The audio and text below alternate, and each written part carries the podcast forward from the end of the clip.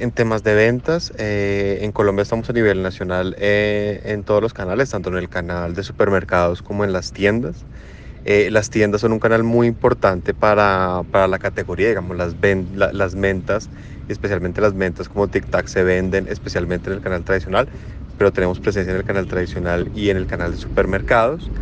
Eh, y sí, efectivamente, eh, el año pasado vendimos más de 12 millones de pastillas. El objetivo este año es poder llegar eh, a superar la barrera de los 13 millones de, de cajitas de Tic Tac vendidas al año.